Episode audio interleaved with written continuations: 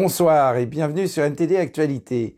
Face à la résurgence de l'épidémie de Covid-19 en Chine et afin d'assurer la protection de la population française, samedi, la première ministre Elisabeth Borne a signé un décret instaurant des mesures de contrôle sanitaire pour les vols en provenance de Chine. Ces mesures seront mises en œuvre à partir de jeudi. Après avoir gardé ses frontières pratiquement fermées pendant trois ans, imposant un régime strict de confinement et de tests incessants, Pékin a brusquement changé de cap pour vivre avec le Covid le 7 décembre, et les infections se sont rapidement propagées ces dernières semaines. Les hôpitaux de plusieurs grandes villes ont été débordés, et des internautes ont diffusé des images de files d'attente de crématorium, parfois longues de plusieurs kilomètres, ou encore des fosses d'enterrement collectifs.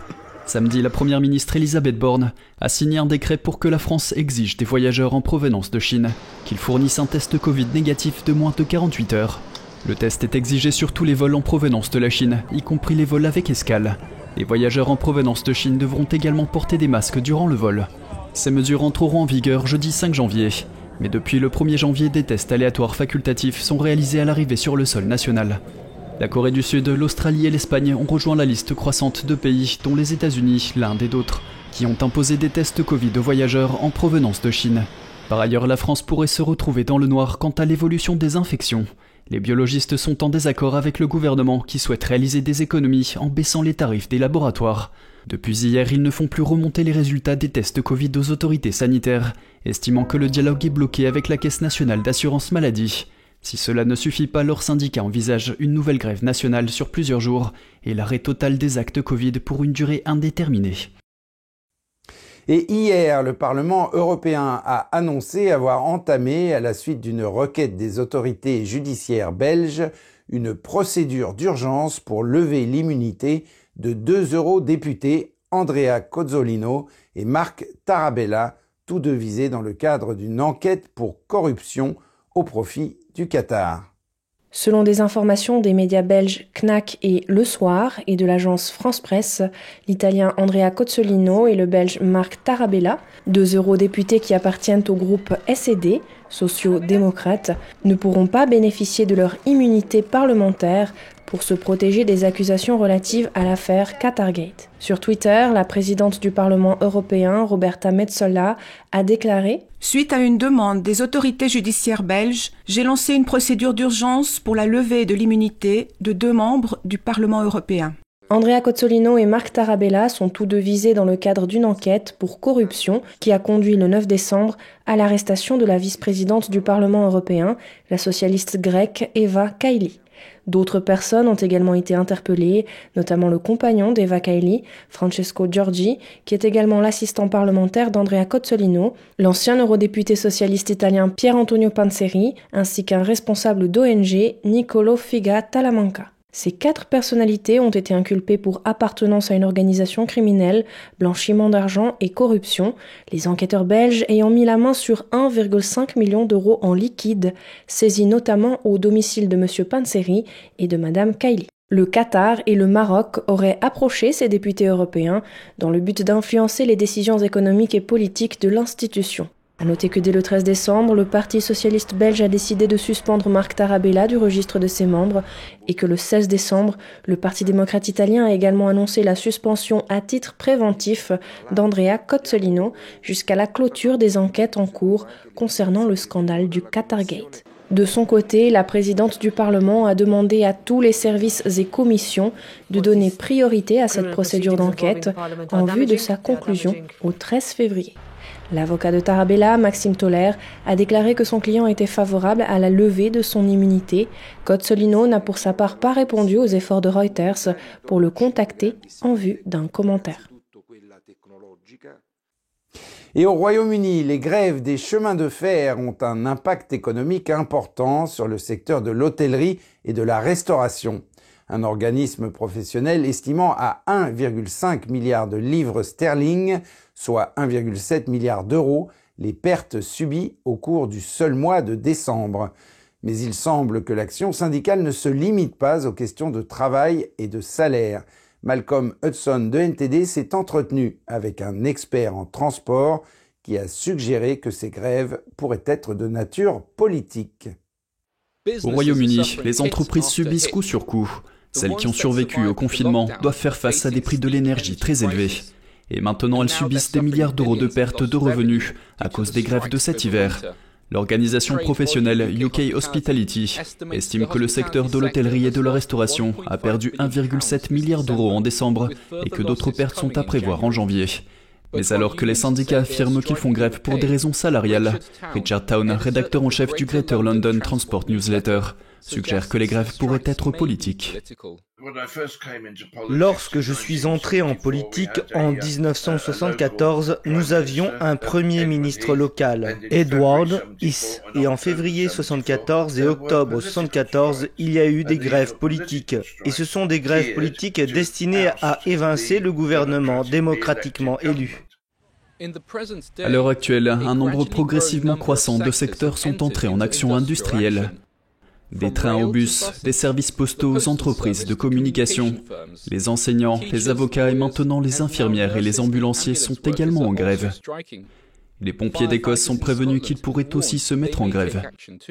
Town a déclaré que si l'on regarde les dates, les grèves sont toutes très proches les unes des autres.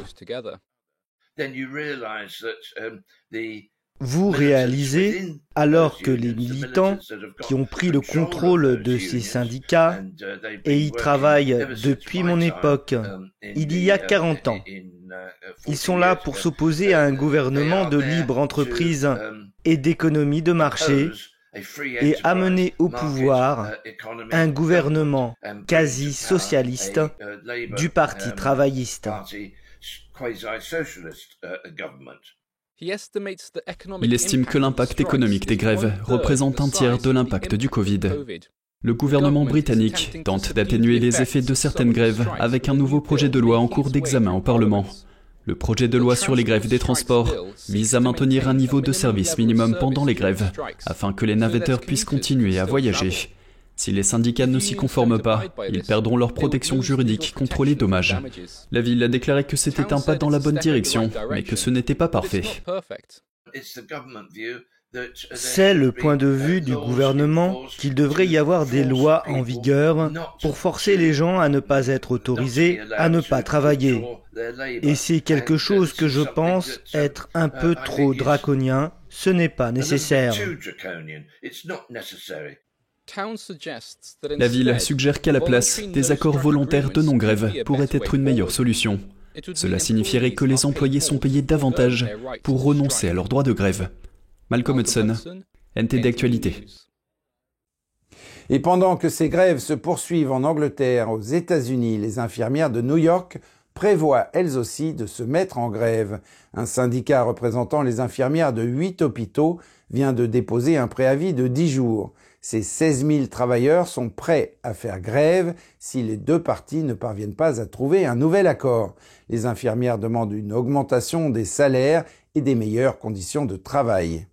Nous devons avoir suffisamment d'infirmières pour prendre soin de nos patients. Vous ne pouvez pas avoir une infirmière travaillant dans une unité médico-chirurgicale où elle devrait avoir 5 patients et cette infirmière s'occupe de 12 patients. Il y a des infirmières dans la salle d'urgence qui s'occupent de 20 patients. Le syndicat affirme qu'il poursuivra les négociations d'ici le 9 janvier, date à laquelle la grève est prévue. Les infirmières demandent instamment aux hôpitaux d'investir dans l'embauche et de prendre des mesures pour éviter leur départ. Un groupe hospitalier, le New York Presbyterian, dit espérer parvenir à un accord juste et raisonnable avec ses infirmières. Et au niveau de l'économie mondiale, l'année 2023 pourrait s'avérer encore plus difficile que l'année passée. Tel est l'avertissement du Fonds monétaire international. La directrice du FMI a expliqué dimanche à CBS pourquoi elle pense que l'année sera difficile. Parce que les trois grandes économies, les États-Unis, l'Union européenne et la Chine, ralentissent toutes simultanément, nous prévoyons qu'un tiers de l'économie mondiale sera en récession. Et oui, comme vous l'avez dit, même les pays qui ne sont pas en récession, ce serait ressenti comme une récession pour des centaines de millions de personnes. Selon elle, les États-Unis pourraient éviter une récession cette année. Le marché du travail devrait rester solide, mais cela pourrait être une bénédiction mitigée. La vigueur du marché du travail pourrait obliger la Fed à maintenir les taux d'intérêt plus élevés plus longtemps pour tenter de maîtriser l'inflation. Et la situation semble s'aggraver pour l'Europe, qui a été durement touchée par la guerre en Ukraine. Selon elle, la moitié de l'Union européenne devrait tomber en récession cette année. Quant à la Chine, Georgieva affirme que les cas de Covid continueront probablement à nuire à son économie dans les mois à venir et qu'elle devra faire face à une année difficile. Et le propriétaire de Twitter, Elon Musk, a annoncé dimanche la publication imminente de ce qui a été appelé les dossiers Fauci. Arlene Richards de NTD nous en dit plus. Après de récents tweets critiques à l'égard du docteur Anthony Fauci, le nouveau propriétaire de Twitter, Elon Musk, laisse entendre qu'il publiera bientôt ce que l'on appelle déjà les dossiers Fauci. Dimanche, Juanita Broderick, qui a accusé l'ancien président Bill Clinton d'inconduite sexuelle, a tweeté Waiting for hashtag Fauci Files. Musk a répondu plus tard cette semaine. Fauci a quitté son poste de conseiller médical en chef de la Maison Blanche à la fin de 2022. Dans un tweet la semaine dernière, Musk a déclaré que plusieurs employés de Twitter avaient un canal interne dédié à Fauci. Musk a déclaré malgré ses problèmes flagrants, Twitter avait néanmoins un canal Slack interne appelé non ironiquement Fauci Fan Club. Musk avait critiqué la poussée de Fauci en faveur de la recherche sur le gain de fonction, affirmant que c'est juste une autre façon de dire arme biologique. Voici comment Cash Patel, animateur de Cash's Corner et ancien fonctionnaire sous l'administration Trump, définit la recherche sur le gain de fonction. C'est juste une fantaisie pour mettre de l'argent dans des programmes biologiques qui, en quelque sorte, créent des virus et cherchent ensuite leur vaccin. Dans le fil de discussion sur Twitter, Musk a partagé un article de Newsweek datant de septembre 2021 qui portait le titre Fauci a été malhonnête au Congrès au sujet des recherches du laboratoire de Wuhan. De nouveaux documents semblent le montrer. Fauci a insisté sur le fait que les fonds gouvernementaux n'ont pas été utilisés pour la recherche sur le gain de fonction. Ce n'est pas le cas. Si vous regardez la subvention et si vous regardez les rapports d'avancement, ce n'est pas un gain de fonction, malgré le fait que les gens tweetent cela. Le mois dernier, dans une interview accordée à la revue scientifique Nature, M. Fauci a déclaré que les remarques de Musk suscitent beaucoup de haine chez les gens. Il s'inquiète également pour sa sécurité. Il a dit qu'il avait des agents fédéraux armés avec lui en permanence. Arlene Richards, NTD Actualité. Des droïdes missionnés sur la Lune aux automates qui sculptent le marbre italien, on pourrait dire que les robots ont fait fureur en 2022. Retour sur quelques-uns des faits marquants de l'année en matière de mécanoïdes. Les robots du monde entier ont relevé de nouveaux défis en 2022, même dans des environnements hostiles. Sur les pentes de l'Etna en Italie, le volcan le plus actif d'Europe, les scientifiques ont testé un groupe de rovers potentiellement destinés à la Lune. Les opérateurs ont été en mesure de diriger le rover à une distance d'environ 25 km. La NASA et l'Agence spatiale européenne prévoient une nouvelle station spatiale en orbite lunaire. Des robots pourraient donc un jour explorer la Lune sous le contrôle attentif d'astronautes.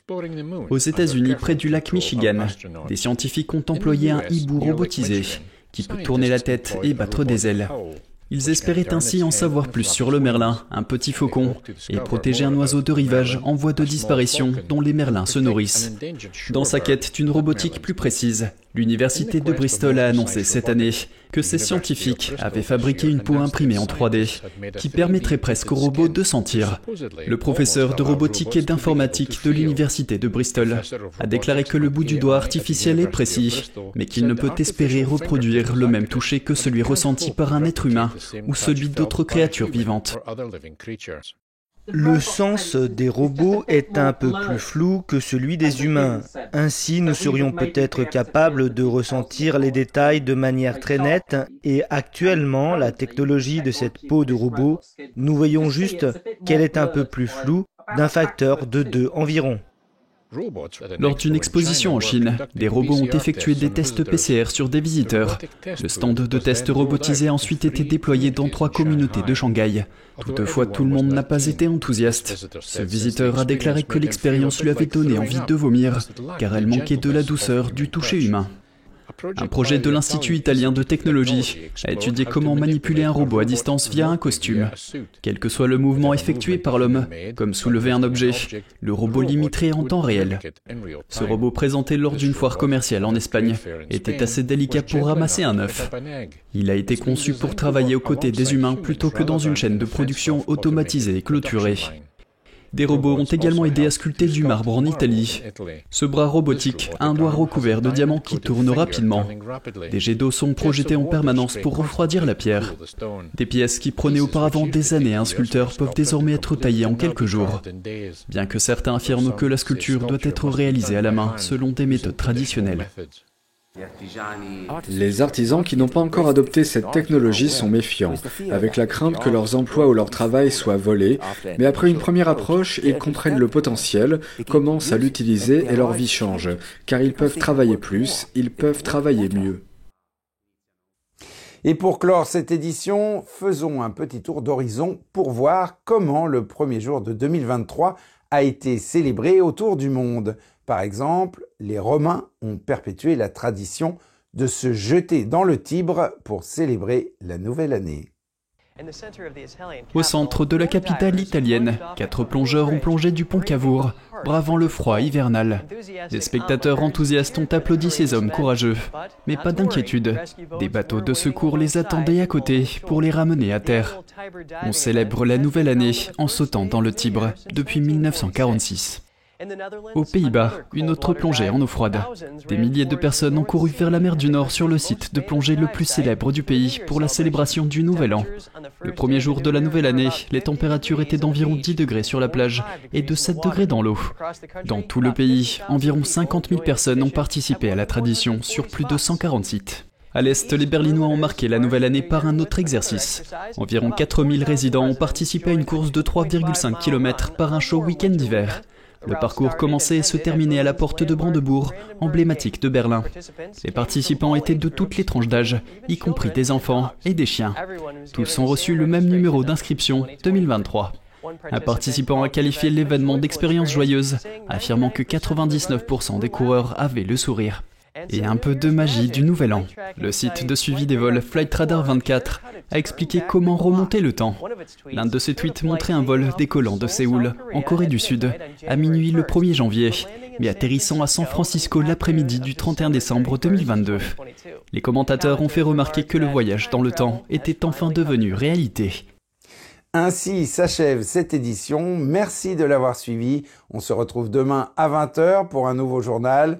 En attendant, je vous souhaite au nom de toute l'équipe de NTD Actualité une très bonne année, un bon début de semaine et une excellente soirée sur NTD.